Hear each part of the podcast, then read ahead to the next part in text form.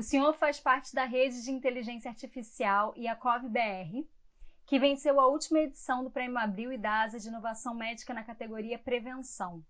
O foco dessa edição estava em pesquisas e iniciativas voltadas ao enfrentamento e combate ao novo coronavírus. Fale um pouco do seu trabalho e da aplicação prática dele.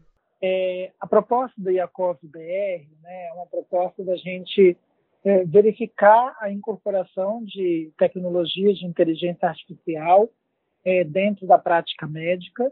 Então, nós montamos uma rede com hospitais em todas as regiões do Brasil, em que a gente pretende, né, junto com a parceria com esses hospitais e profissionais da saúde, avaliar é, o uso né, dos nossos modelos preditivos. Então, nós, nós desenvolvemos uma série de modelos preditivos para a área da saúde, mas eu preciso avaliar a usabilidade, como que vai ser a aceitação dentro da prática médica. Então, é uma oportunidade ímpar para a gente no país, com, com tamanha diversidade, conseguir avaliar né, a, in, a, incorporação dessas tecnologias nas diferentes regiões do país, nas diferentes é, características que eles né, lidam no dia a dia, para que a gente possa ter esse feedback sobre qual é a melhor forma de apresentar o resultado de um modelo preditivo para a área da saúde. Qual a porcentagem de eficácia desse método? Você já tem algum número nesse sentido?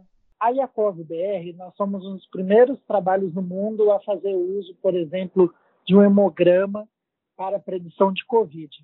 É, a gente está desenvolvendo, né, a gente vem desenvolvendo agora com os dados de todos os hospitais do país, é, modelos para tanto diagnóstico como prognóstico de Covid-19 esses, esses números né, estão sendo aperfeiçoados conforme as, as instituições parceiras mandam os novos dados para a gente. Tá?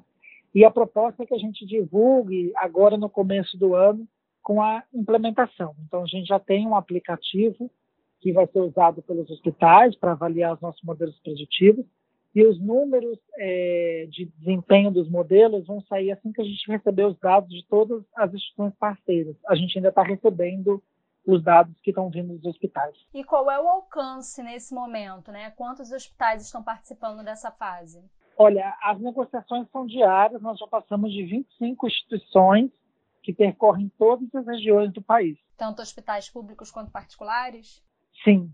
E o que, que o senhor vê como futuro da parceria entre a inteligência artificial e a medicina? Eu acredito que vai ser importante para a gente desmistificar esse uso, né? As pessoas ainda não têm muito bem uma visão clara sobre isso. Eu acho que vai ficar bem evidente que não é uma substituição, é uma complementação, é uma potencialização do ser humano que vai poder se atentar a outros elementos do cuidado e a máquina vai ajudar no seu processamento de dados de, em uma alta velocidade é, auxiliando na tomada de decisão. Então, eu acho que a gente vai ter uma oportunidade né, de um país de dimensão continental a gente avaliar a tecnologia da inteligência artificial, ver qual é a melhor forma de apresentar, né? Eu acho que esse é um grande diferencial. Qual é a melhor forma para eu apresentar um resultado diagnóstico?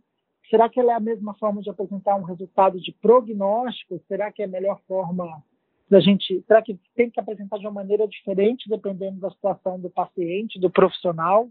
Então, acho que esse é o benefício, a gente ter esse estudo clínico né, randomizado que a gente vai fazer para a inteligência artificial, é, a gente sentir isso na prática, né, ter o feedback de quem de fato vai usar. Acho que grande, a, a, o grande benefício para a sociedade é a gente, de fato, tirar do papel os modelos preditivos que são construídos e conseguir avaliar com quem está na ponta, quem está enfrentando de fato o problema da pandemia, por exemplo. E alguma previsão de economia com a aplicação desse método?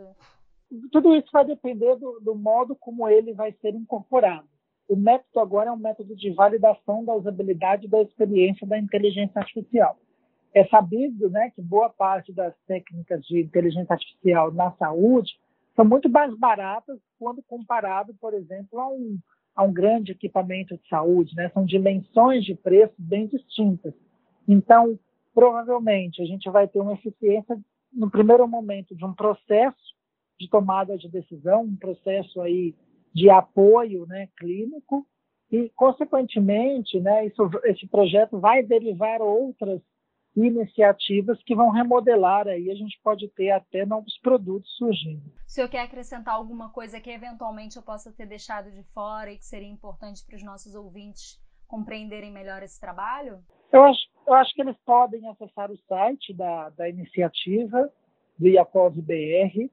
É, lá eles vão conseguir ver a proposta, né, esse projeto, as fases que eles têm, entender um pouco melhor o que nós estamos fazendo agora e nós somos uma rede extremamente colaborativa. Então, quem tiver interesse em se somar, em fazer esse esforço nacional para que a gente avalie o uso da IA aplicada à saúde, é muito bem-vindo.